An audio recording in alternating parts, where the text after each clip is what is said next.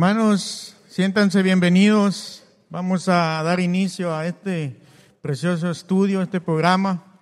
Eh, si se puede poner sobre sus pies, vamos a, orar y darle las gracias al Señor por la palabra, por la revelación y por su Santo Espíritu y por que nos visite en este día. Amén.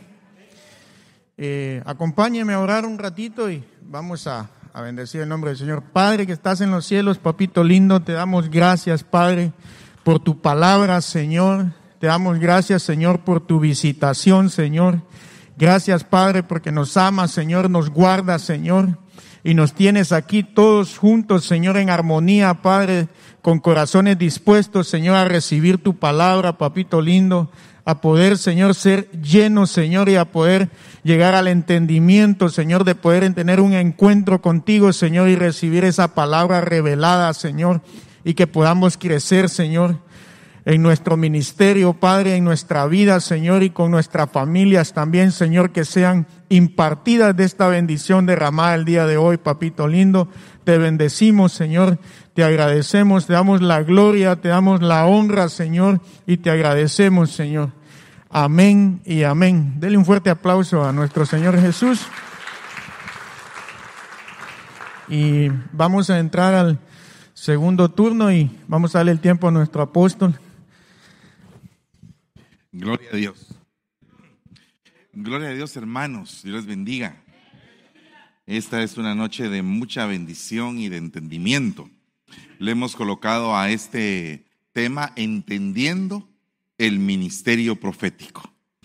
Y la realidad es que a veces no nos damos cuenta de oficios que pareciera que no son tan significativos que puede hacer un ministro, pero que realmente tienen una trascendencia impresionante en la estructuración de la iglesia. Fíjese lo que le voy a explicar, porque creo que vamos a, poder eh, pues establecer algunas cosas que son verdaderamente necesarias para poder discernir entre un verdadero profeta y uno que no es verdadero, sino que en algún momento puede darse eh, que haya un profeta mal formado, deformado, falso, o puede ser que sea en algún momento un profeta del mismo enemigo.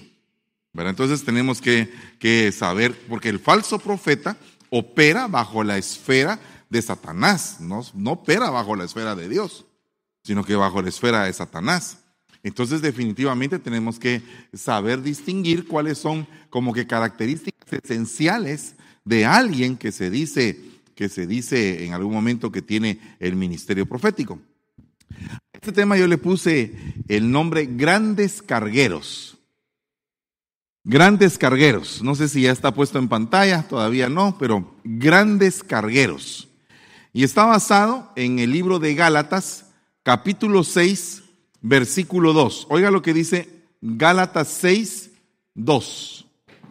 Llevad los unos las cargas de los otros y cumplid así la ley de Cristo. Fíjese el punto porque está la antigua ley y está la ley del Espíritu y aquí está la ley de Cristo.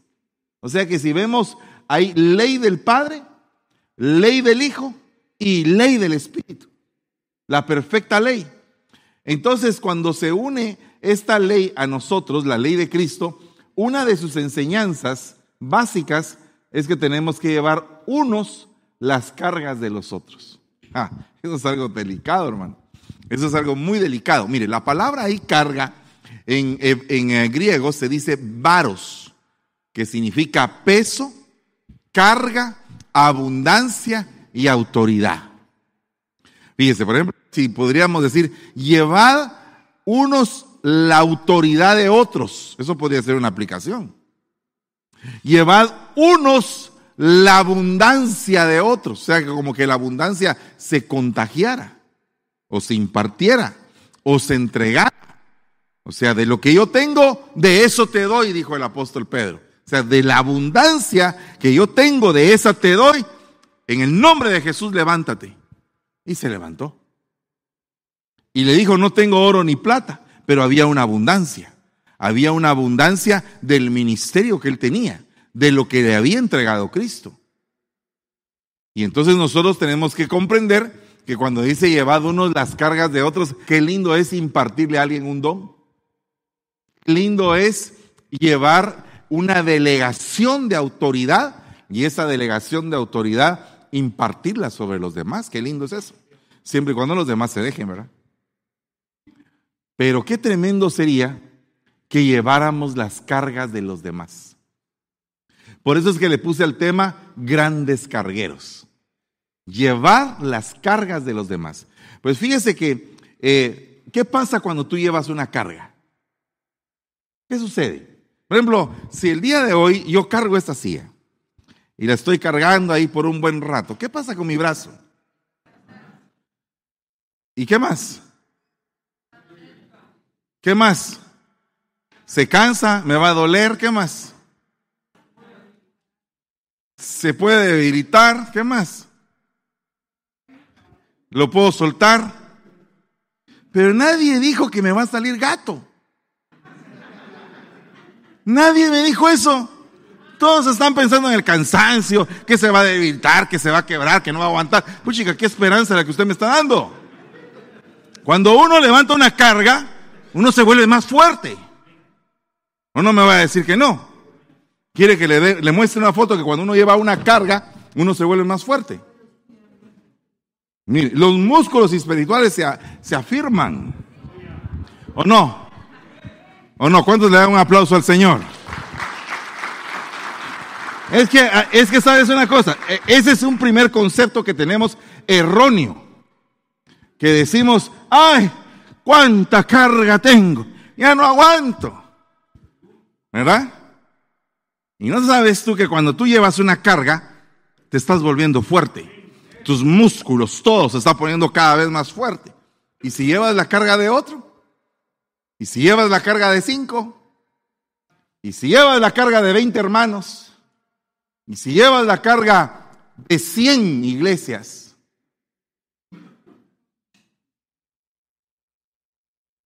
O sea, ¿qué, qué, pasa cuando pasa eso? Cuando tú te vuelves un experto en cargas. ¿Quién llevó la carga de la humanidad? El más fuerte de todos. No hay nadie como Él. Incomparable, inigualable. Él es el mejor. Pero el punto es que si nosotros queremos cumplir la ley de Cristo, por favor, lea conmigo el, eh, eh, el versículo. Gálatas 6.2 en voz alta. Llevad los unos las cargas de los otros y cumplid así la ley de Cristo. Ah, eso no se la sabía usted. Porque fíjese que para construir el templo se necesitan cargueros. Cargueros. Fíjese que lo que dice Salomón. Salomón tenía 70 mil hombres que llevaban las cargas y 80 mil canteros en las montañas. Imagínese usted qué poder, qué tipo ese, ¿verdad? ¿Qué, qué sabiduría para gobernar a tanta gente. 70 mil cargueros, hombres que podían llevar una cantidad de, no sé, de tantas, de madera, por ejemplo. Porque el, el rey Irán de Tiro le había dado a Salomón madera, madera preciosa, y tenían que cargarla. Y entonces Salomón se diseñó 70 mil cargueros. Se puso ahí a, a, elegir gente que pudiera tener esa capacidad de llevar cargas. Eso es algo bien tremendo porque para la reedificación, para la edificación, para la construcción de algo, necesitas cargueros.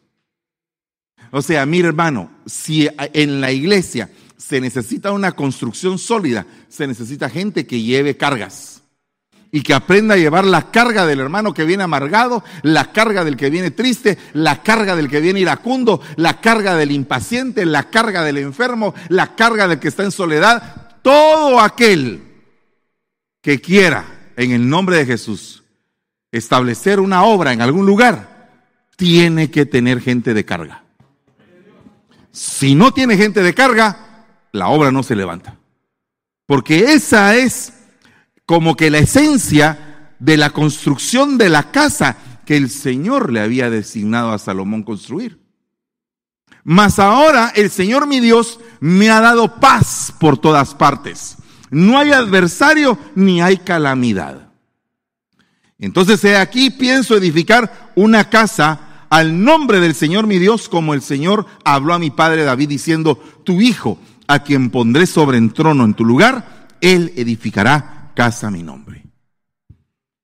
Entonces yo no sé qué tipo de carguero vas a ser tú, pero definitivamente el Señor te está preparando.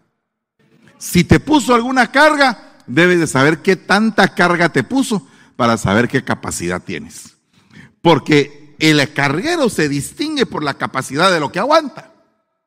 Entonces le voy a mostrar, por ejemplo, lo que podría significar el apóstol Sergio Enríquez.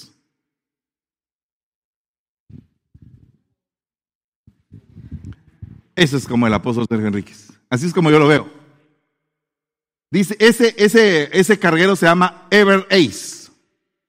Puede cargar dentro de él 23.992 contenedores. Imagínese usted la capacidad de carga que tiene ese barco. Imagínese usted dice que tiene, que tiene una, una, eh, un largo de casi cuatro bloques, 400 metros de largo, para cargar eso. Y lógicamente tiene diferentes tipos de, de potencia instalada, de la velocidad, porque aparte de que van allá agarrados, si viene una tormenta, esos, esos contenedores no se tienen que caer. Tiene que tener una, una, un equilibrio, una fuerza, una estabilidad en el mar para poder cruzar las olas y que los contenedores no se caigan. Imagínense, 23.992 contenedores. Eso es un ministerio apostólico a nivel mundial, eso es lo que yo pienso. Pero ese, ese barco a nivel mundial necesita, de ese tamaño, que es el más grande a nivel mundial, necesita descargarse. Y necesitan poner toda esa carga en un transporte más pequeño. Y entonces fíjese que me, me di a la tarea de, investigar cuál era el tren más largo de carga.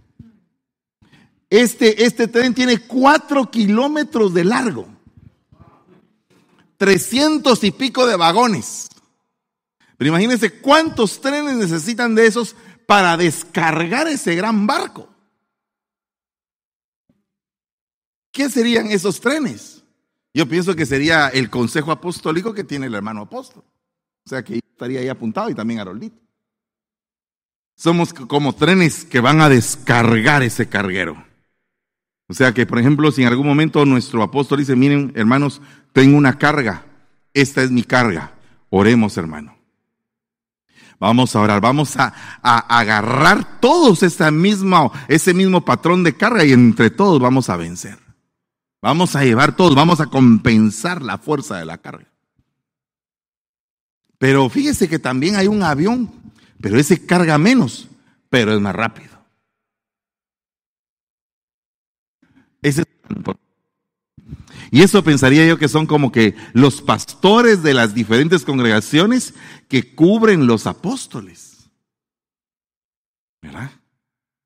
Amén.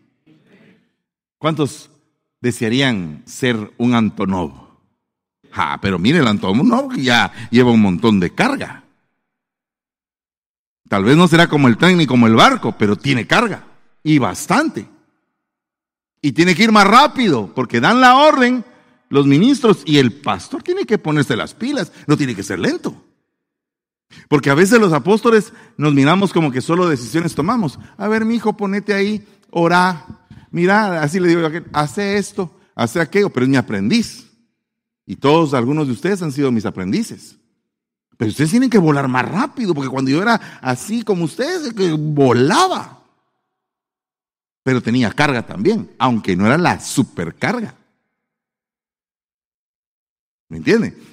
Este camión es el más grande del mundo. Es más que el tren y que el Antonov. Pero es un tremendo camión. Esos tendrían que ser los ancianos. O sea que todos los que son ancianos, miren ese camión, así serían ustedes. Tendrían que llevar carga, pero menos que el avión. Y ya es más terrestre, ya es más de la tierra. Luego tenemos los diáconos que se sienten cargados.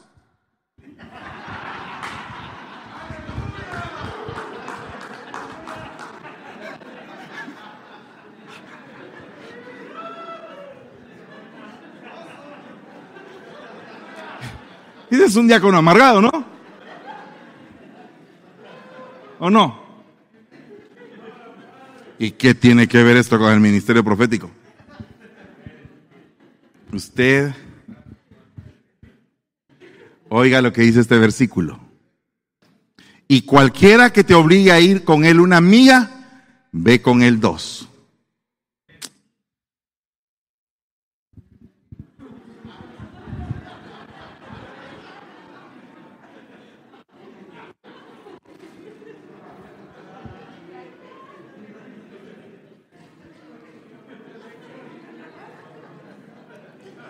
Sin comentarios.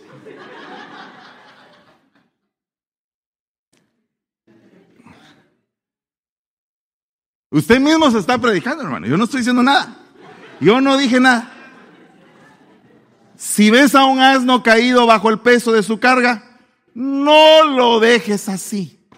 Ayúdalo. Aunque sea de tu enemigo. Allah. ¿Qué está diciendo eso? Asno significa necedad. Que ya no aguanta por su necedad, tropezó y está tirado ahí. Agárralo. Agarra al necio. Tómalo, porque eso es una actitud de la ley de Cristo. La ley de Cristo escoge a los necios, a los menospreciados, a los débiles, a los pobres. ¿Verdad? Bueno, pero ¿qué tiene que ver esto con el ministerio profético? Espéreme. Mire, sigamos.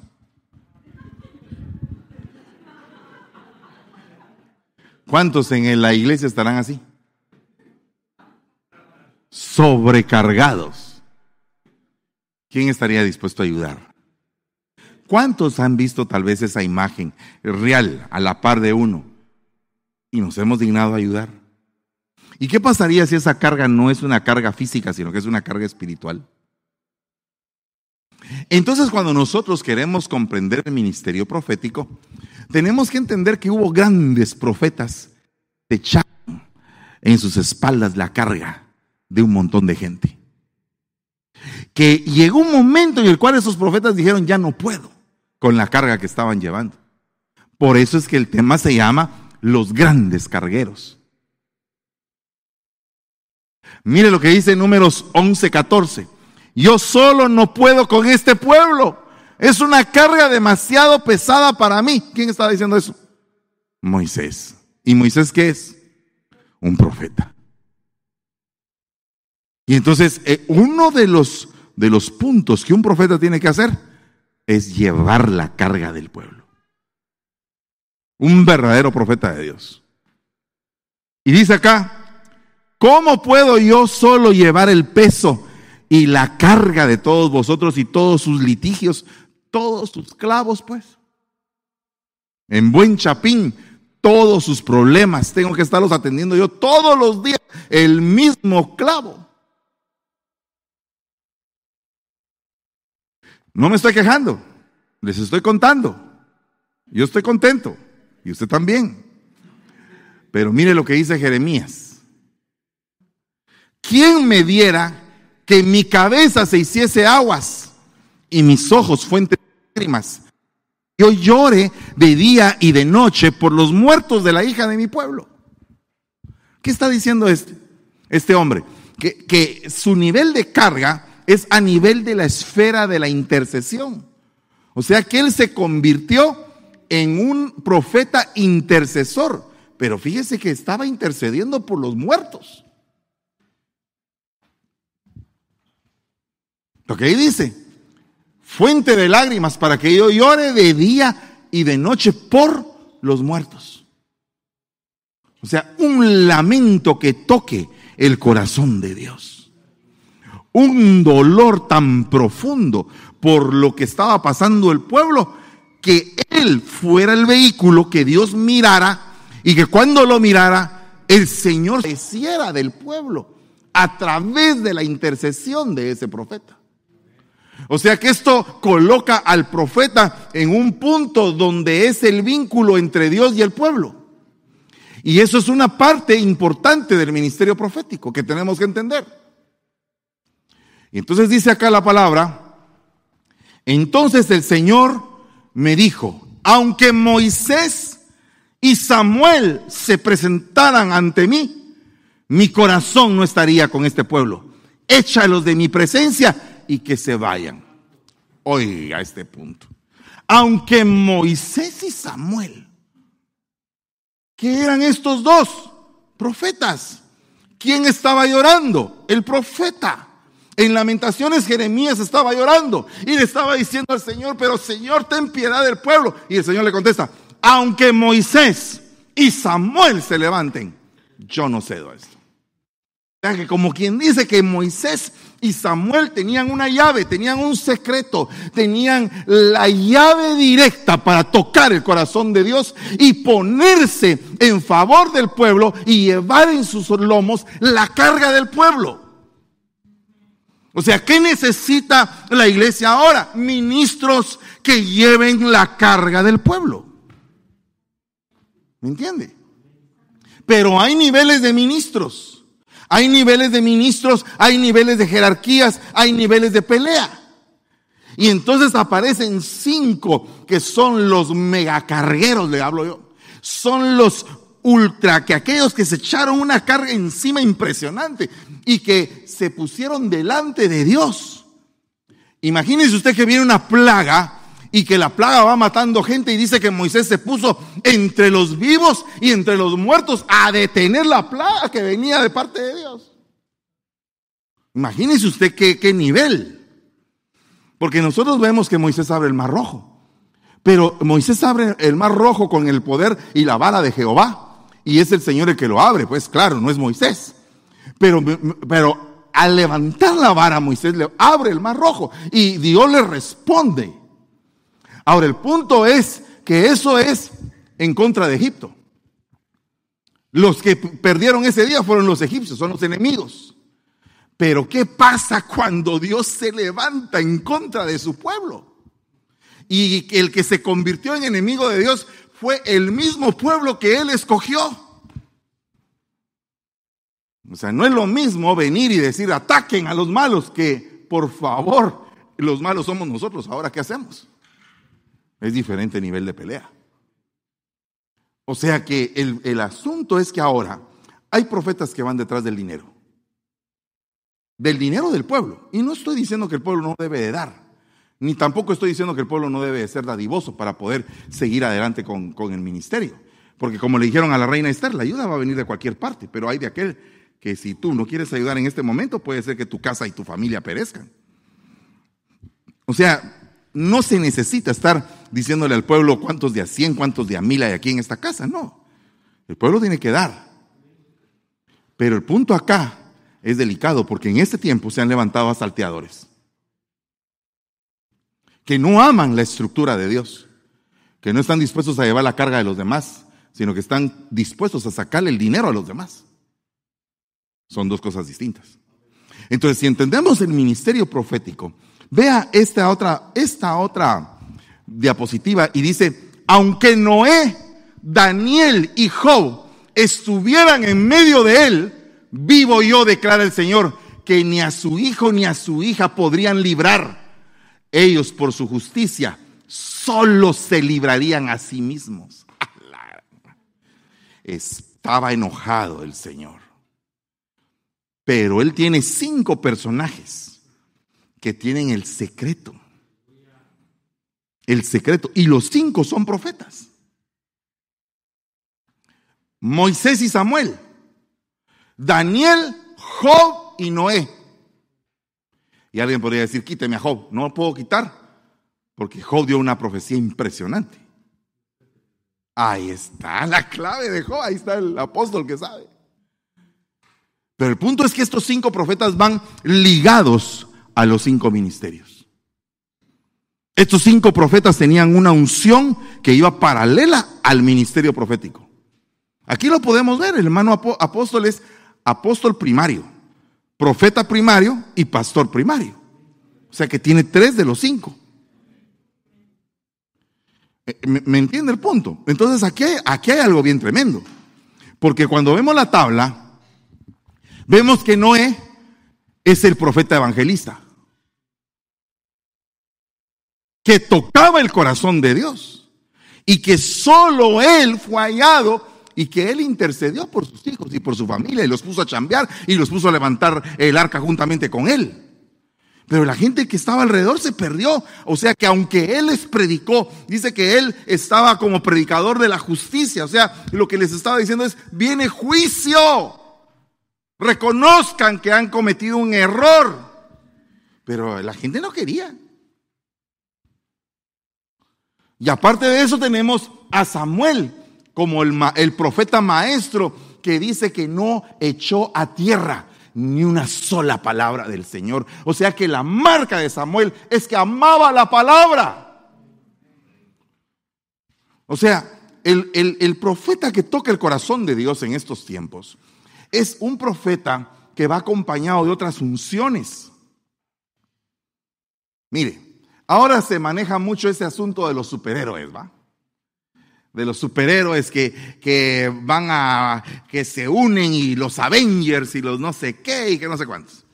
Pero en algunas películas los superhéroes se juntan y dicen, te voy a pasar mi poder. Y eh, al otro, te voy a pasar mi poder. Y agarran a uno solo y lo llenan de los cinco o seis poderes que tienen todos. Y ese cuate es el que vence a todo el mundo porque tiene todos los poderes. ¿Qué es lo que está haciendo en este tiempo el Señor? Está levantando apóstoles, profetas, evangelistas que tienen los tres ministerios. Está levantando pastores que son evangelistas y son maestros. Está levantando maestros que son profetas y que tienen dos ministerios. Entonces está haciendo una combinación de poderes para que puedan llevar más carga, para que puedan soportar más. Está fabricando el Señor los grandes cargueros, los ministerios más poderosos se van a levantar en el final de los tiempos para conducir a la novia. O sea, se van a levantar ministerios poderosos en este tiempo. Pero todo está que usted esté dispuesto a apuntarse. Eh, heme aquí, Señor, envíame a mí, úsame, por favor. Y está Job, el pastor porque es el pastor. Porque dice que él clamaba con sacrificios por sus hijos. Y presentaba sacrificios en la mañana y sacrificios en la tarde y sacrificios a toda hora por sus hijos, por su familia. Era un consejero. Dice que Eliú se tapaba la boca y todos los muchachos jóvenes de ese tiempo, él era admirado por la palabra que soltaba. Dice que sus pies se bañaban en leche, tenía la doctrina que mm, eh, eh, la roca le derramaba ríos de aceite, tenía unción. O sea que el hombre era tremendo, era un pastor y tenía un montón de ovejas. Y otra cosa, se quedó sin nada. Heriré al pastor y las ovejas se dispersarán. Entonces en él se cumple eso. Porque fue herido de Jehová. Hmm. Bueno, y de ahí tenemos a Daniel, el profeta. Imagínese usted qué profeta que le ponen a discernir un sueño que él nunca ha oído ni nunca sabe de qué soñó el otro. Y otra cosa, que él se enfrentó, este profeta se enfrentó al hombre con corazón de bestia. Y él era el que llevaba el decreto para que se convirtiera en bestia. Y de ahí tenemos Moisés, el profeta apóstol. ¿Por qué era el profeta apóstol? Tenía una estructura impresionante. Tenía delegados, tenía ancianos, tenía gente brillante que tenían de su mismo espíritu. Entonces, cuando se levanta un ministerio apostólico, es para que uno como ministro apostólico pueda impartir de su espíritu a los demás y se levante una estructura. Pues, ¿saben una cosa? Tenemos que tener una estructura de carga. No sé cuántos se apuntan, aunque no digan amén. Yo no sé cuántos de ustedes se apuntan, pero yo quiero estar dentro de la estructura de los que lleven las cargas del ministro que me cubre. Y entre todos, ahí apoyándonos, ahí vamos. Nos está lloviendo, pero aquí estamos todos juntos somos diferentes, tenemos temperamentos diferentes, a veces es difícil lidiar con los temperamentos, pero cuando es el espíritu el que une, se rompe todo temperamento y se rompe toda diferencia, porque la unidad es del espíritu. Pues cuando tú empiezas a llevar cargas, puede ser que estés precisamente con el hermano que no te cae muy bien y te pusieron a la par de él. Y tienes que caminar. ¿Y qué otra te queda? A levantar carga, pues. ¿Cuántos de ustedes están dispuestos? ¿Qué tipo de carguero eres tú? ¿Quién analizar el primero? ¿Contra qué peleó Moisés? Contra el espíritu de muerte. Ese fue contra uno de los espíritus que él peleó definitivamente contra el espíritu de muerte.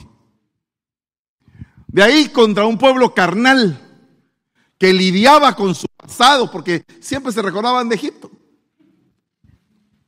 Rechazando el maná, queriendo comer carne. Tenía que elegir 70 personas que fueran eh, receptoras de su espíritu y eso es algo difícil. Porque tú puedes tener un montón de gente, mas no toda la gente camina en tu espíritu. ¿Qué significa caminar en tu espíritu? Significa que te sale el espíritu. Y se... No, la misma intención.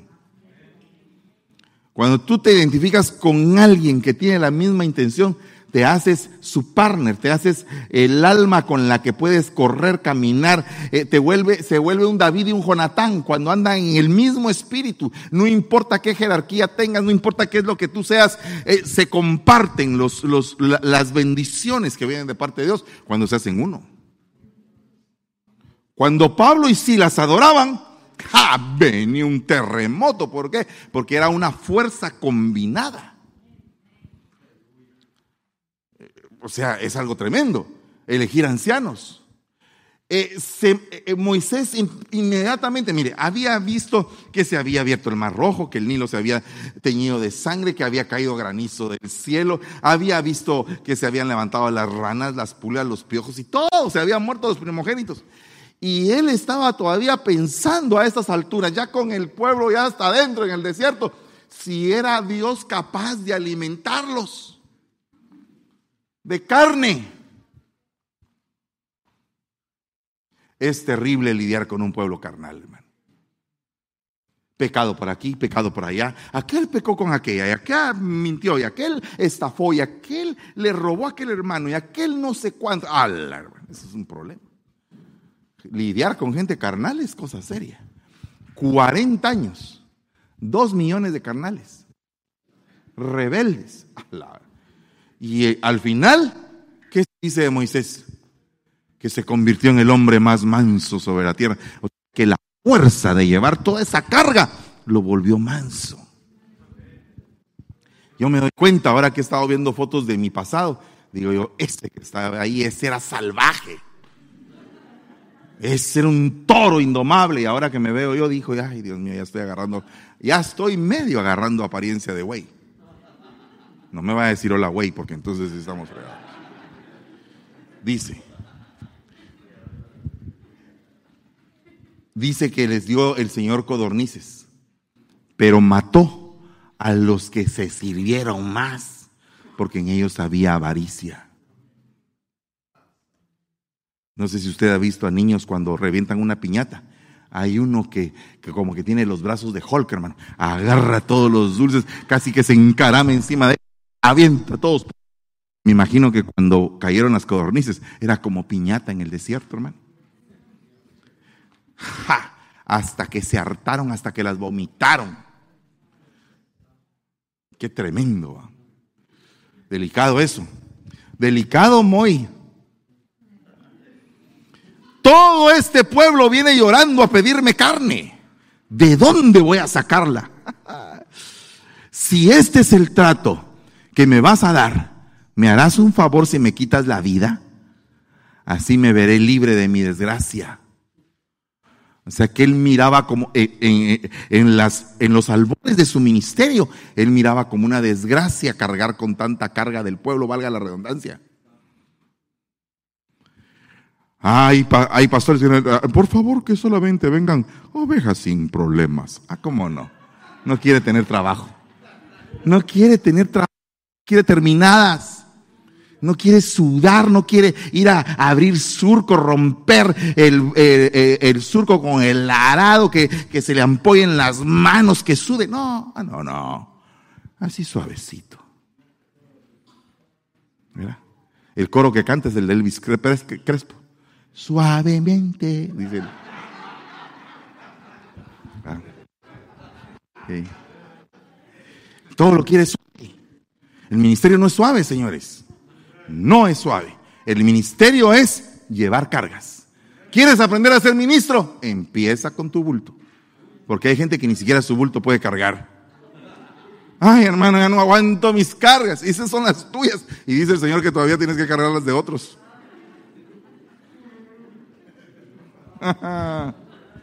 Aleluya. Gloria a Dios. El hermano Arolito tan dulce, ¿verdad? Y yo tan ácido aquí. Ok, óigame. El Señor le respondió a Moisés, tráeme 70 ancianos de Israel. Asegúrate de que sean ancianos y gobernantes del pueblo. Llévalos a la tienda de reunión y haz que esperen ahí contigo. Va, fíjate, lo que le dijo el Señor a Moisés. Agarra gente adulta gente ya, ya maiciada, ya probada. Y óigame, anciano no significa que tenga canas en el Señor.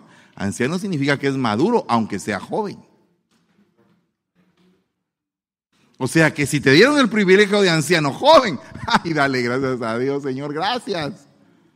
Bendito sea Él, porque entonces, pero tienes que aprender a llevar las cargas. Hmm tráeme 70 ancianos, asegúrate que sean viejos, viejos, así sazones, en aquel tiempo era literal, así, sazonones, así de esos viejos que cuando le hablan a uno, uno dice, ala, yo tengo que aprender de este. Ser uno se le queda viendo, a ah, este sí que está curtido, ah, tayuyo, fuerte, ¿verdad? Sí, yo, yo me recuerdo cuando yo llegué, e, en aquel tiempo había como que un espíritu muy de religiosidad en las iglesias, muy aferrado, ¿verdad? Entonces hay gente que imposta la voz para sentirse así más profundos. Entonces cuando yo llegué por primera vez a la iglesia, hubo un hermano que me Amén, hermano. Gloria a Dios. Bienvenido a la casa del Señor. Ah, solo faltaba que dijera FM 95.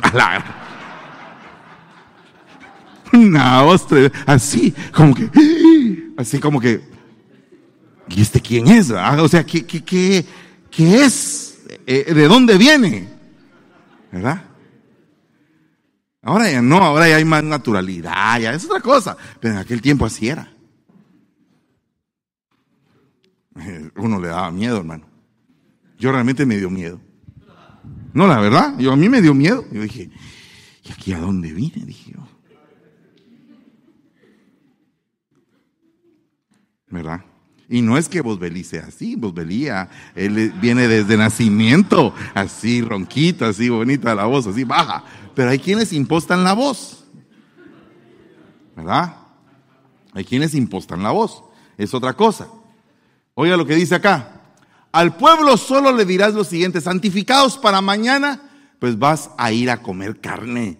Santifíquense, hombre, para comer carne. Les dijo, eh, les dijo Moisés, es difícil eso santifíquense, carnalotes.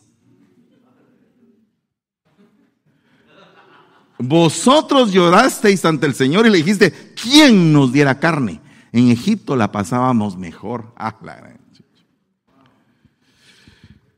Ay, hermano, uno tiene que a veces trabajar con unas ovejas que parecen más cabras.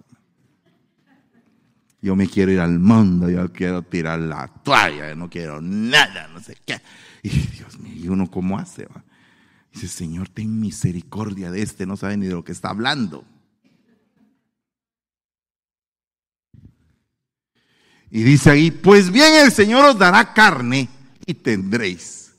Moisés replicó y dijo, me encuentro en medio de un ejército de 600 mil hombres y tú hablas de darle carne todo un mes. Eso es lo que está diciendo eh, Moisésito, todavía no entiende. Que él tiene la carga. Él dice, les dije que el Señor dijo que les iba a dar de comer. Y no veo por ningún lado vaca que alcance, ni oveja que alcance, ni rebaño que pueda alimentar a 600 mil hombres por un mes. Solo hombres, sin mujeres, sin niños, y peor que eran latinos. Dios mío, como nueve hijos. Terrible, hermano. a veces te encuentras con que el Señor te dio una palabra y la gente quiere fast. Así, como cuando van al McDonald's, ¿verdad? Combo number one, ya. ¿Verdad? Big Mac, papas fritas y Coca-Cola. Rapidito, como dicen en mi pueblo. Pero no. Aquí el Señor había, había dicho, les vas a dar de alimentar un mes. ¿Y de dónde voy a sacar yo carne para estos? Y tienen no sé cuánto ya tiempo de no comer carne. O sea que hay cosas que son aparentemente imposibles. Pero cuando tú tienes fe, le impartes esa fe al pueblo porque has sabido en quién confiaste. El problema de un falso profeta es que él dice, dice el Señor y está bien inseguro de que el Señor dice, porque es falso. Peor si es los deseos de la hermana Chona. Por tanto, dice, puesto que tenemos en derredor nuestro tan grande nube de testigos, despojémonos del peso del pecado. ¿Por qué está cargado el pueblo? Por el peso del pecado. Entonces, ¿qué es lo que hace un profeta con la palabra? Hacer que el pueblo se despoje del pecado. Entonces les dijo, ustedes quieren carne. Y yo como profeta les digo, santifíquense. Porque no significa que porque Dios nos va a dar carne, ustedes se tienen que servir con glotonería. Santifíquense para saber comer lo que deben de comer. Entonces el profeta pone como que un, un elemento administrativo en las esferas de Dios, de lo que Dios te da. Mira, Dios te dio a través de una profecía un carro, por ejemplo. Lo voy a poner bien terrenal para que usted no se, no se espante. Bien terrenal, un carro. Y entonces tú, cuando te dan el carro, empiezas a amar más el carro que a tu mujer. Eso era lo que les estaba pasando a estos. Por eso les digo, santifíquense. Santifíquense. Ay, yo me miro bravo, pero no estoy bravo. Eh, pero santifíquense. No piensen que porque tienen ahí la carnota, ahora a ver qué hacen. No, no se vuelvan locos. O sea, eso es lo que está diciendo. O sea, está llevándose la carga a él y dice, Señor, ¿y qué van a hacer estos? Con ese su apetito voraz que tienen. Entonces los testigos de Hebreos, los hombres que caminaron por la fe, los hombres que cayeron bajo unciones proféticas, bajo unciones de liberación, bajo unciones de fructificación, esos son los que se despojaron del peso. O sea, se quitaron la carga y se hicieron responsables de una carga genuina. ¿Y cuál sería la carga genuina? La restauración de tus hermanos. Porque el Señor no te quiere cargado de pecados. Dios te quiere siendo responsable de la vida de tu hermano, de tus hermanos, de tus hijos, de tu esposa, de tu congregación, del ministerio, de las iglesias. Dios te quiere responsable, no te quiere cargado de pecados. ¿Cómo podrías llevar un ministerio o un, eh, si estás ahí con una gran carga de pecado? Tienes que soltar la carga de pecado. El mensaje de esta noche es suelta la carga que no debes de tener y agarra la carga que debes de tener. Agarra la responsabilidad de llevar tu vida en orden. Esa es la primera carga. Después échate a, la carga a tu esposa y a tus hijos y empieza a ver cómo se pueden resolver los problemas de tu casa. Después atiende tu departamento donde estás trabajando. Después atiende la iglesia si te ponen de ayuda. No te metas de metido, valga la redundancia, o de chute, como dirían en mi pueblo, donde no te están llamando. Porque entonces te puedes meter a pelear una batalla que no te corresponde como se metieron aquellos que por querer disque ayudar al profeta, lo estaban desviando de su propósito, llevándolo a Tarsis, cuando él tenía una orden de parte de Dios de ir a Nínive. Entonces, ese es un profeta irresponsable, verdadero de Dios, pero irresponsable.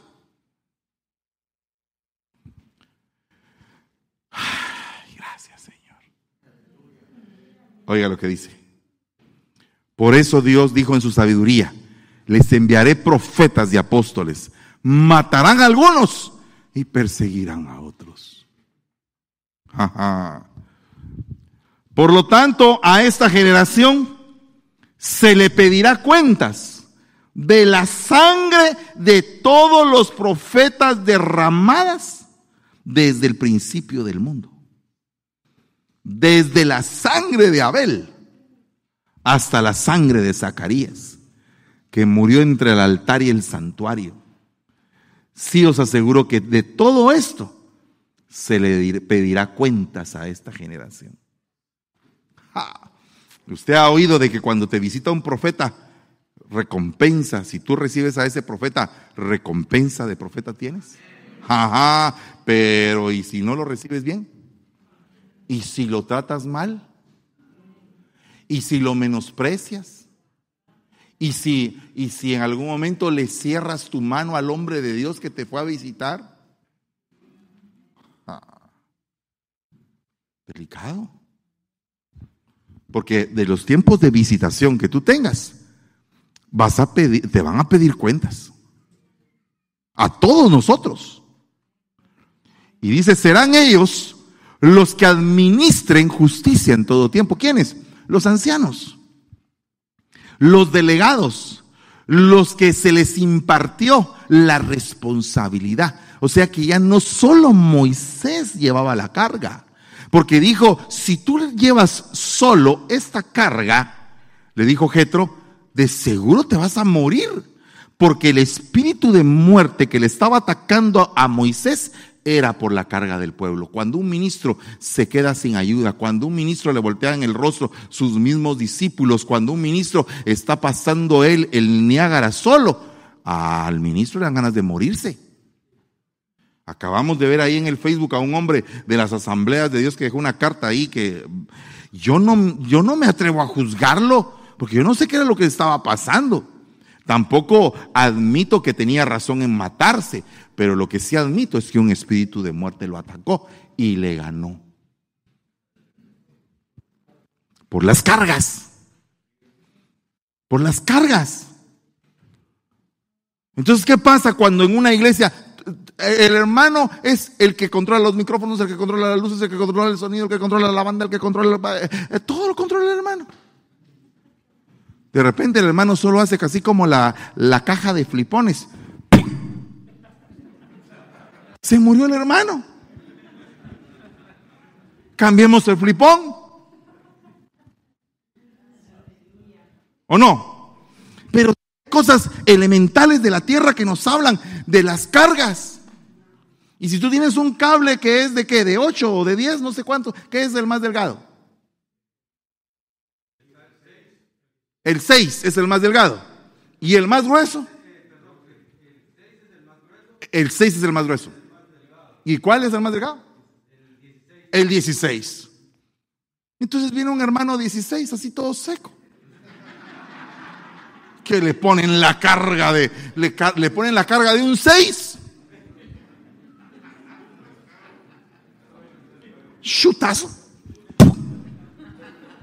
Solo la sombra quedó del hermano ahí. Una sombra negra ahí quedó.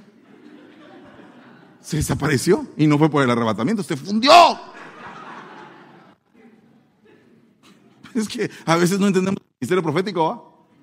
Ay, la hermana, ¿cómo profetiza de lindo? Ah, sepan las cargas que tenía la hermana. Ay, va, ahí, ahí. Ah. Ya se fue el tiempo. Solo le expliqué a Moisés administren justicia en todo tiempo, atendiendo los casos sencillos y los casos difíciles te los traerán a ti. Qué bonito eso, ¿verdad? Si tan solo eso se, se, se aplicara en una iglesia, No que, eh, hermano pastor, fíjese que no hay, no hay shampoo para el piso. Y yo, ¿qué sé del piso? A mí no, a mí no me estoy preguntando shampoo. Yo qué sé de shampoo.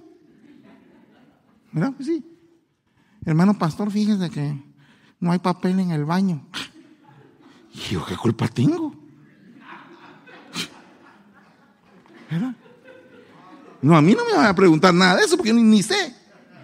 Yo no sé muchas cosas.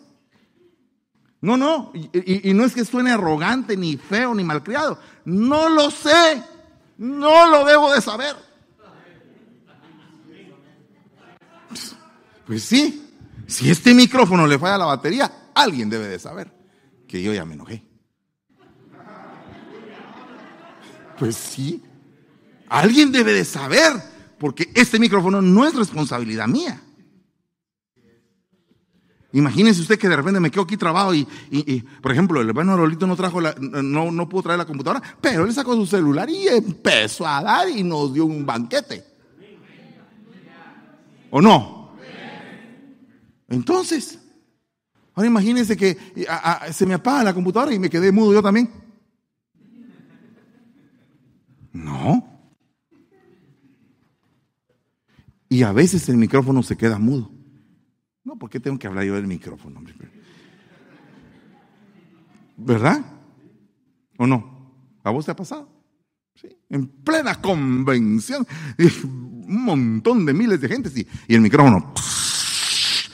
Y todavía dicen, Satanás está estorbando el micrófono. No, nada de Satanás. Fue el hermano que no se preparó, que no supo llevar la carga. Aleluya. Se terminó. Se terminó porque se terminó. Aleluya. Por favor, para resumir así, básicamente, porque no le puedo explicar Samuel y todos los demás, eso será otro día, pero mire, solamente mire estos, estos dibujitos, por favor, para que se recuerde bien del mensaje, para que no se le olvide. Mire, por favor, mire pues. Mire, empecemos por el carguero, ¿verdad? ese es el ministerio apostólico, así gigante como el hermano Sergio, ¿verdad? De ahí estamos nosotros, que ya somos trenes, ¿verdad? Hermano Haroldo y yo. Y después vienen los, ¿qué? Pastores, ¿verdad? Que son como los aviones Antonov. De ahí vienen los camiones, que son los ancianos, ¿verdad? Y de ahí vienen los diáconos.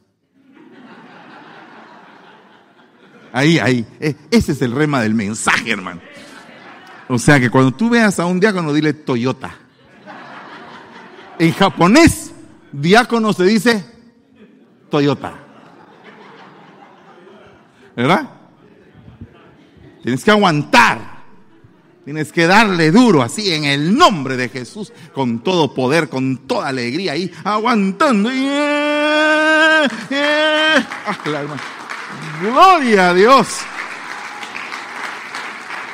He visto algunos, algunos pickups que en lugar de, llevar bultos llevan gente, hermano, como montón, así todos parados. Hay unos, como 20 gentes en el pobre Toyota. Y ahí va el, Toyota así como que va aspirando a la grandeza. y ahí van con toda la gente. Así son los diáconos. ¿Cuántos dicen amén de un grito aleluya? Diga, gloria a Dios. Yo quiero ser uno de esos. Eche carga, eche carga. A ver, ¿cuánto aguanto? A ver. Porque mientras más carga, más responsabilidad te den en el, en el ministerio del reino de los cielos, te vas a volver más fuerte espiritualmente. Alabado sea Dios, ponte de pie en el nombre de Jesús. Solamente voy a ministrar esta palabra. Si tú quieres recibir la carga de la responsabilidad de lo que te toca, empieza siendo responsable con tu mujer, con tus hijos, Oh, tú quieres ser profeta. Sé responsable. Ya apagaron el micrófono, ya ve. Aleluya. Padre, en el nombre de Jesús. Permite que sea derramada en esta noche una porción hermosa de responsabilidad ministerial y de santidad en todos nosotros. Que podamos, Señor, negarnos, Padre, a nuestras pasiones, a nuestras debilidades, a nuestros malos pensamientos, a las inquietudes de nuestro corazón. Padre, al caminar que sea recto en nuestra vida, que nos podamos consagrar, Señor, en el nombre de Jesús. Que adoptemos, Señor, y agarremos la responsabilidad que tú estás colocando en nosotros de una manera santa, de una manera digna, de una manera como se distingue un hijo de Dios. Padre, bendigo a todo este ejército de siervos y siervas, futuros ministros, apóstoles, profetas, evangelistas, pastores y maestros, delegados a las naciones, ungidos de parte de Dios y del Espíritu Santo. Reciben en nombre de Jesús una unción en especial en esta noche y dile, Señor, heme aquí, aquí estoy. Yo recibo esta fortaleza para llevar la responsabilidad del ministerio y levantar ese templo en el nombre de Jesús. Y ser partícipe de las cargas que se tienen que llevar para levantar el templo del Señor. Gracias te damos y te bendecimos, Señor. Amén y amén. Denle un fuerte aplauso al Rey de la Gloria. Aleluya. Sientes, hermano amado. Hay, hay un montón de preguntas. Gloria sea al Señor. Bueno, voy a quitar al diácono. No, a este tampoco lo voy a poner. Bueno, voy a poner mejor al carguero grande. Ahí está. Ya lo quitaron. No, pues si yo quería poner el título. Ah, pues que ahí viene el texto. Ok. Bueno, a ver, ¿qué dicen las preguntas? A ver, nuestro hermano Arolito también nos, nos va a bendecir con las respuestas. Y los hermanos que nos acompañan. Dice la primera pregunta, ¿podría un siervo de Dios tener o ministrar los cinco ministerios y cómo se le llamaría a ese ministro? Cristo. El Señor, el Señor Jesucristo, eh, Él sí ejerció los cinco ministerios y los ejerció a, los ejerció a plenitud a un 100%. Es el único que pudo haber soportado esa carga. Pues. Porque uno solo con la carga de ser pastor, si Dios no tiene misericordia, eh, sucumbe. Por eso, por eso las cargas del pueblo uno no las puede eh, llevar eh, en sí sino ir a los pies de Cristo y decirle, Señor, aquí traigo la carga, la carga. Porque si yo sigo cargándome más, voy a, sucumbir. Entonces el Señor toma esas cargas, pero uno ya las ha llevado.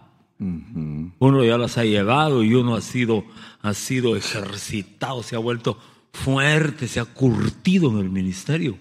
Por eso un, un pastor no, no, no se hace eh, no llega a, la congregación siendo pastor. Cuando llegó eh, el siervo aquí, eh, no tenía lo que hoy tiene, porque él ha ido creciendo con el pueblo. Y hoy tiene un nivel alto, un nivel alto. Y los que están desde el principio con él también tienen un nivel alto. Pero, pero un pastor no se hace de la noche a la mañana. Un pastor le tienen que salir callos. Porque, porque así, así es. Y como esto no es de hombres, sino es de Dios. Así que por eso debemos de orar por nuestros pastores, interceder por ellos, porque Pablo siendo el perito arquitecto de la iglesia, ¿qué unción le daría el Señor a Pablo para que fuera el perito arquitecto? Es una unción súper, súper, súper. Pero, pero, pero aún así pedía intercesión, oren por mí, oren por mí, iglesia, oren por mí. Aleluya. Otra pregunta. ¿Se puede profetizar algo por fe para cambiar una situación, un ambiente, un problema declarado audiblemente, lo que no es como que fuera? Por, por fe no se puede profetizar sino por el Espíritu. Si no es por el Espíritu, entonces es el, es el hombre, el humano el que está hablando. Y el humano no va no va a darle la respuesta al que está buscando la respuesta. El único que tiene la respuesta es el Espíritu Santo. Por eso para profetizar hay que ser lleno del Espíritu Santo. Pero es lleno, pero tiene que estar lleno de la palabra. Porque de lo que va a eh, profetizar, el Espíritu va a echar mano de lo que tiene habitando de palabra en su vida. O sea que Él va a profetizar la palabra y con base a la palabra. Amén. Hay un punto ahí importantísimo en esa pregunta, y es el hecho de que estamos viviendo la era peligrosa del evangelio metafísico. Entonces, cuando se mete la metafísica, entonces se confiesa con positivismo. Y entonces ese tipo de profecía que está amparada entre comillas por la fe y no por el espíritu, viene a convertirse en una confesión positiva, raíz de la que viene el positivismo, que es una corriente filosófica. Entonces yo puedo decir, voy a tener un carro, voy a tener un carro, voy a tener un carro, voy a tener un carro, hasta que el carro aparece. No, no funciona así. ¿Verdad? No, no es así. Entonces, eh, la frontera es muy grande para aquellos que la disciernen y muy corta para aquellos que la confunden. Entonces, eh, el punto que dijo el hermano Lolito es precisamente la esencia entre lo que es la fe y el espíritu. ¿Verdad? Entonces ahí es algo delicado. Porque acuérdense que, por ejemplo, en el caso de Abraham, le creyó a Dios. No empezó a decir, voy a tener un hijo, voy a tener un hijo, voy a tener un hijo. Y el hijo apareció, ¿no? Sino que le creyó a Dios. Y contra toda probabilidad, el Señor le otorgó su hijo. Amén. Espérame. Eh, otra, ahorita vas.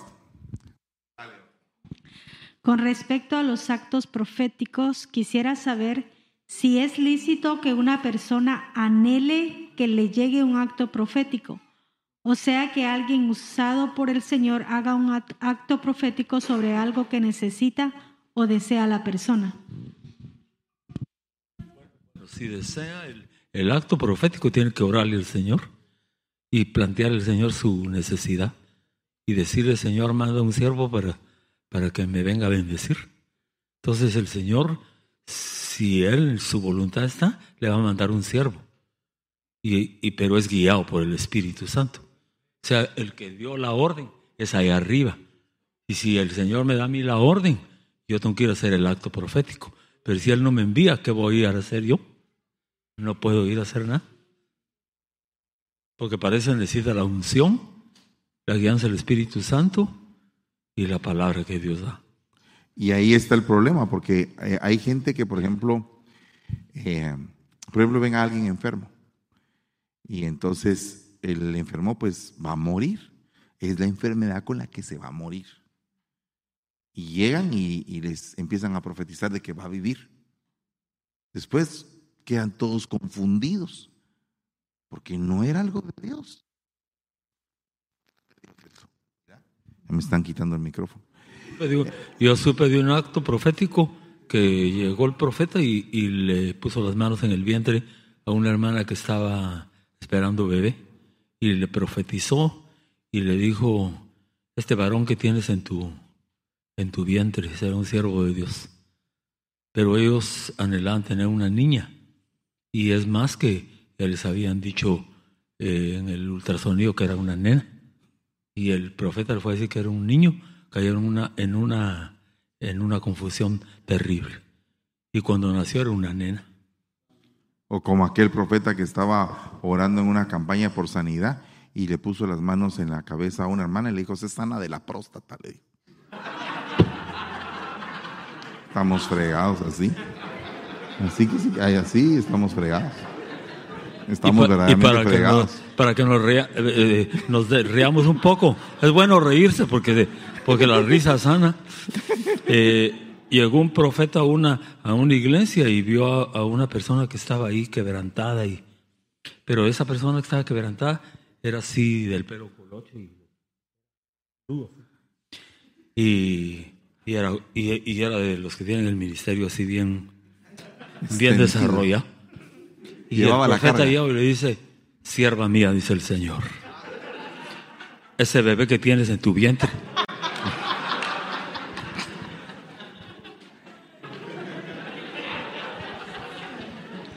El, Era varón, y, el, ¿y sabe quién era el varón? Era el pastor de la iglesia.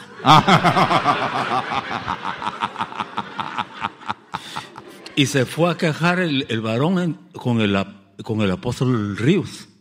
Y le dijo, eh, esto y esto llegó a ser fulano de tal de aquí de la central, allá en mi iglesia. Y lo pusieron en el orden, pues.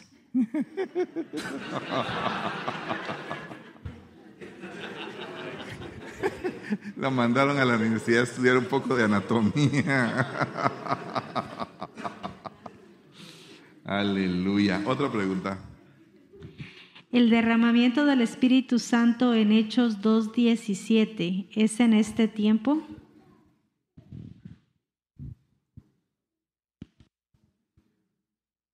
Tú tienes la voz cantante. Amén. Y yo te te Sí, y es que el- el- el- la profecía de Joel 2.28 y, y de Hechos capítulo 2 no está cumplida totalmente. Eh, comenzó en el aposento alto y a lo largo de que la iglesia lleva eh, más de dos mil años. Pero en los últimos días, dice el Señor, derramaré de mi espíritu sobre toda carne y vuestros hijos y vuestras hijas profetizarán, profetizarán y vuestros ancianos soñarán sueños. O sea que, que los ancianos se duerman en el culto es bíblico.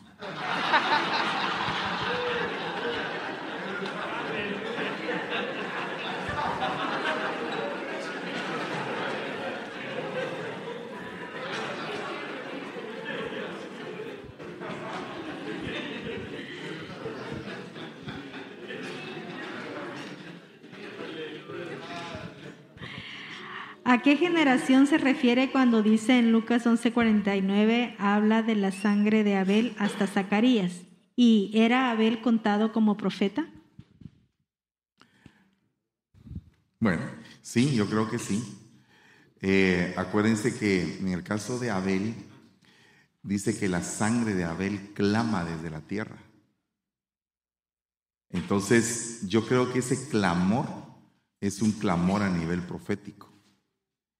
Y eh, Abel viene a ser como una figura también en, determinada, en determinado ángulo de Cristo. ¿verdad? Entonces, ahí hay un punto bien tremendo porque Abel se enfrentó contra un espíritu, el de su hermano. Imagínense ustedes qué tremendo, el de su hermano. ¿Y qué es lo que pasa con los profetas, por ejemplo? ¿Qué le pasó al profeta Samuel? El profeta Samuel, esa era una de las cosas que quería yo hablarles. El profeta Samuel era un profeta frontera. Tenía dos tipos de hermanos. Los hijos de la esposa de su padre, que eran los mayores, y los hijos de su mamá, que eran los menores.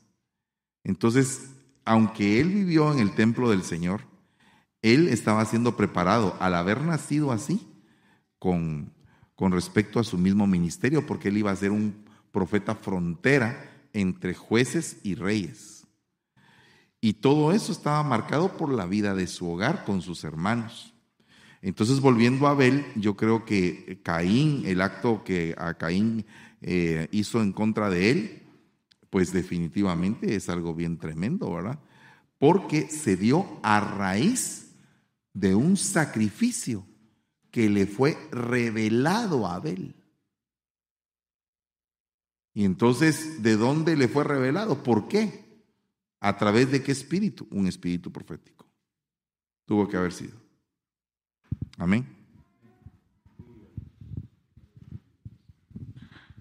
¿Cómo activar ese mover profético de avivamiento en lo personal y a nivel congresional? ¿Y cómo prevenir el, misticismo en medio de un despertar de avivamiento? Miren, yo creo que en el final de los tiempos, cuando estudiamos el Apocalipsis, y yo lo he dicho varias veces, el Apocalipsis empieza con un análisis de las iglesias. O sea, si realmente nosotros somos eh, conscientes de dónde para nosotros como iglesia terminaría la historia, sería en Apocalipsis 4. Cuando le dicen al apóstol Juan, ven y sube acá y te mostraré lo que ha de venir. Entonces Juan recibe un arrebatamiento después de habérsele entregado el, che- eh, de todas las iglesias, de las estructuras de las iglesias. Entonces, si ustedes preguntan en qué época estamos viviendo, estamos en la época de eh, ver cómo están las estructuras de las iglesias. Entonces, por eso es que es el tema precisamente de aprender a llevar la carga. No se trata de llevar carga de pecados, sino que se trata de llevar una responsabilidad por las almas. Esa es la verdadera carga que debemos de tener como iglesia, la responsabilidad de las almas. Porque una persona que es responsable de las almas no se va a poner a contaminar a otra y a contarle chismes y hacerla pedazos eh, espiritualmente. No se va a dedicar a eso porque está responsable de su alma. Miren, cada uno de nosotros tenemos una vida íntima. Esa vida íntima, si nosotros queremos, la podríamos hacer pública. Pero si nosotros no queremos, nadie tendría el derecho de por qué ingresar a nuestra vida íntima. ¿Me entiende? Y entonces cuando alguien se atreve a agarrar de la vida íntima de los demás y contarlo, esa persona no sabe llevar una carga espiritual. Y entonces es muy delicado porque uno en la iglesia eh, examina a la hora que hay cambios de oficialidad y uno dice, pongamos a tal. No, hermano, ese es chismoso. Pongamos a tal, no, ese no diezma. Pongamos a tal, ese de vez en cuando viene, ese es inconstante. Ponga, ay Dios mío, cuesta un montón buscar realmente personas que puedan soportar la responsabilidad de una tarea en la iglesia. Entonces, volviendo a la pregunta, este es el tiempo donde para generar un avivamiento para que mm, en primer lugar nos tendríamos que, tendríamos que ser llenos del Espíritu, porque nosotros no lo podemos generar, lo genera el Espíritu que está dentro de nosotros.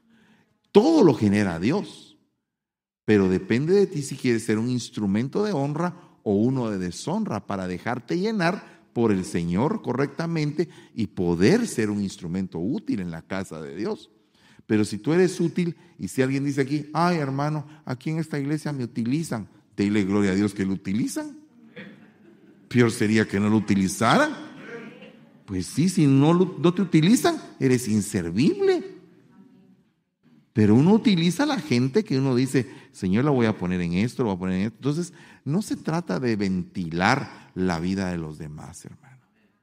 Es como que si usted va en el carro y usted tiene a alguien de la iglesia y ese alguien de la iglesia está, está mal, está enojado, está molesto y usted lo pone en speaker para que los que van en el carro oigan cómo se comporta esa persona, usted está haciendo un escarnio de esa persona. Usted está destruyendo una vida y tal vez no se ha dado cuenta, pero eso no está bien. Por ejemplo, a mí cuando llegan a, la oficina y me dicen, yo tengo grabado, a mí ni me enseñe grabaciones, yo voy a, oír lo que usted está diciendo, a mí no me está enseñando nada. ¿Verdad? Nada de grabaciones ni nada. A mí no me vaya a hacer ese cuentito porque a mí esas cosas me caen re mal. A mí todo lo que es chambre, chisme, eh, todo lo que es manipulación, eso a mí yo lo detesto. De decir lo detesto, no lo soporto. Entonces, yo le digo a usted, eh, sea consciente de que si alguien le ha colocado a usted en sus manos su corazón, sea cuidadoso sea cuidadoso, principalmente si esa persona es un ministro. Sea cuidadoso, porque para mí, dentro de los valores más altos que debe de haber dentro de una iglesia, uno es la confianza. Y cuando tú te ganas la confianza de, de, o sea, cuando se ganan tu confianza, uno es difícil que uno pueda cambiar a esa persona. Pero si, si llega un momento en el cual te fallaron en la confianza que les diste, mm, delicado. Delicado. Claro que hay que perdonarlos y restaurarlos, pero es delicado. Entonces usted trate la manera de ser una persona confiable, que se le puedan delegar cada vez más responsabilidades grandes. Porque quién quita que a ti te llegó el momentum de que tuviste una responsabilidad enorme en tus manos, Tuviste la vida de alguien en tus manos. ¿Qué hiciste ahí? Eso fue lo que le pasó a David con la, con la copa de agua del pozo de Belén. Cuando vio que tenía la copa de agua de la vida de esos tres hombres, dijo, yo no me puedo beber la vida de estos hombres. Bébetela tú, Señor, si son tuyos, no son míos. O sea, la gloria es para ti, el agua es para ti, no es para mí. Soy igual que ellos. O sea, se, dio, se dieron cuenta de que él inmediatamente dijo, ah, yo no, esta, esta gloria no me la voy a tomar yo. Entonces uno tiene que ser cuidadoso. En el mundo espiritual uno tiene que ser muy cuidadoso. Otra pregunta. Cuando dice Da- Daniel, volví mi rostro a Dios, ¿podría él haber estado con espíritu debilitado y falta de entendimiento y Espérate. fe? ¿Cómo? Habla de Daniel 9, 9 eh, que lo explicaba el, el apóstol anterior en la, en la enseñanza. Arolito lo estaba explicando. Sí. Eh, que- Él hablaba, estaba- él leyó Daniel 9, pero esta persona dice que donde dice volví mi rostro a Dios. Y luego menciona Daniel 9:8, donde dice que justa es la confusión de nuestro rostro, la de nuestros reyes, la de nuestros príncipes y la de nuestros padres, todos los cuales pecaron. Esta confusión podría ser un problema heredado, es la segunda pregunta de la persona.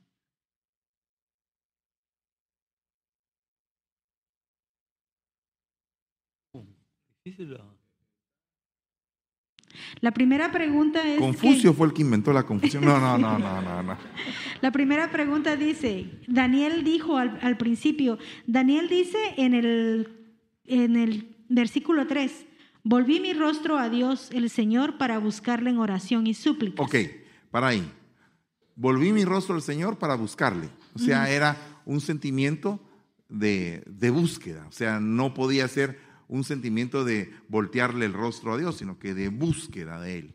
Amén. O sea, él estaba viendo hacia una dirección y volteó su rostro a Dios en búsqueda de Él, porque su rostro estaba dirigido hacia otra dirección. Puede ser una dirección terrenal, puede ser una dirección en cuanto a los oficios que él hacía, pero de repente tuvo la necesidad de enfilar su rostro hacia el Señor. Ok, ¿qué más? Luego dice en el versículo 8, Señor, justa es la confusión de nuestro rostro, la de nuestros reyes, la de nuestros príncipes y la de nuestros padres, todos los cuales pecaron. Esta confusión que habla aquí podría ser un problema heredado. Totalmente. Como fue la confusión del libro de jueces cuando empieza y dice que se levantó una generación que ya no le dijeron nada acerca de los milagros que Moisés había hecho en Egipto. Entonces dice que los hijos de Israel hicieron lo malo delante de los ojos de Dios y volvieron a hacer lo malo y volvieron a hacer lo malo y volvieron a hacer lo malo. ¿Pero por qué?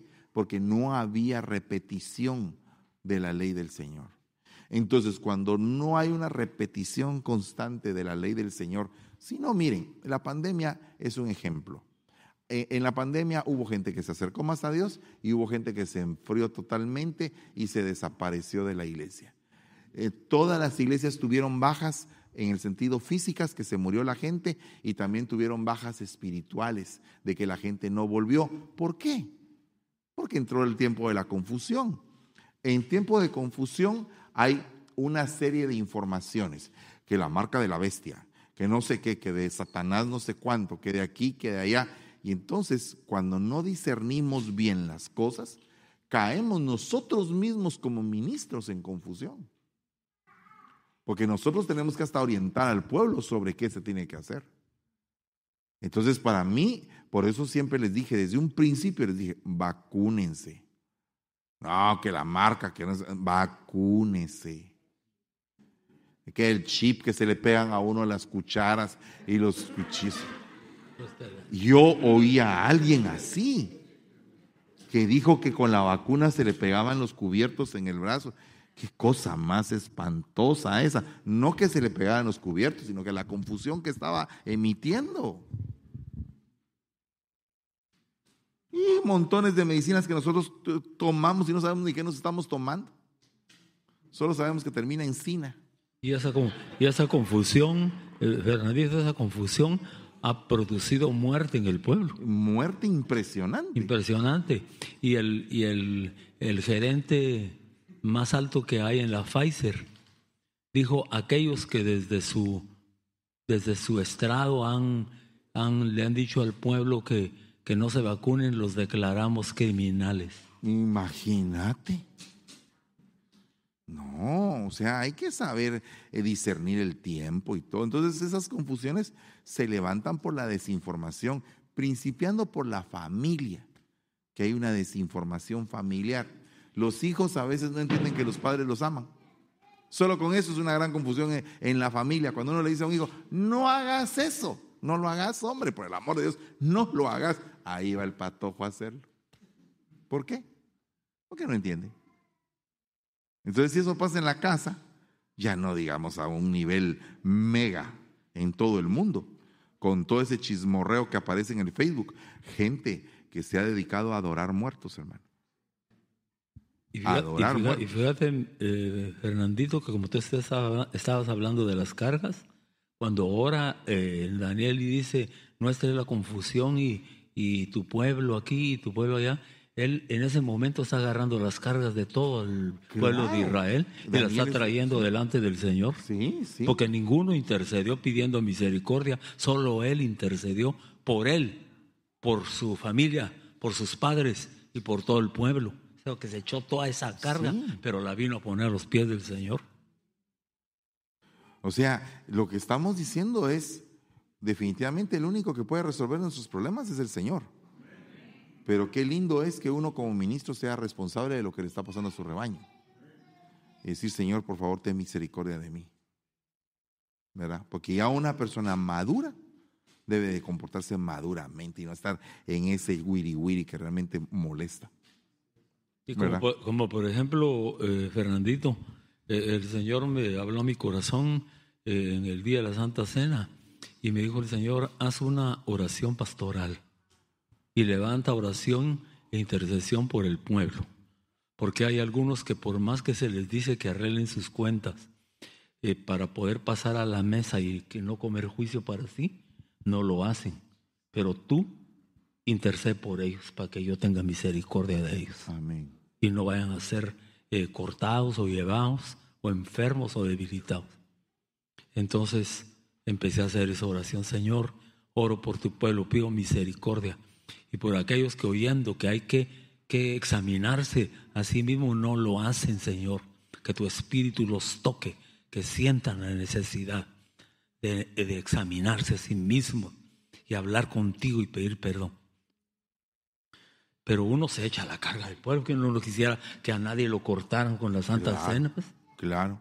Uno ama las ovejas. sino el caso de Jeremías, que él lloraba por todo el pueblo, ah, por los muertos.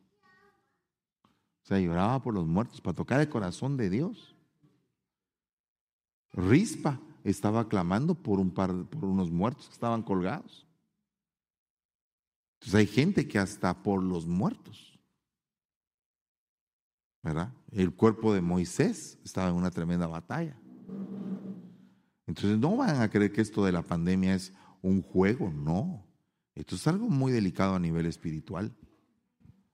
Y nosotros tenemos que discernirlo y asumir la responsabilidad de que ya no es el tiempo de estar todavía con los problemitas eh, básicos de la vida, ¿verdad?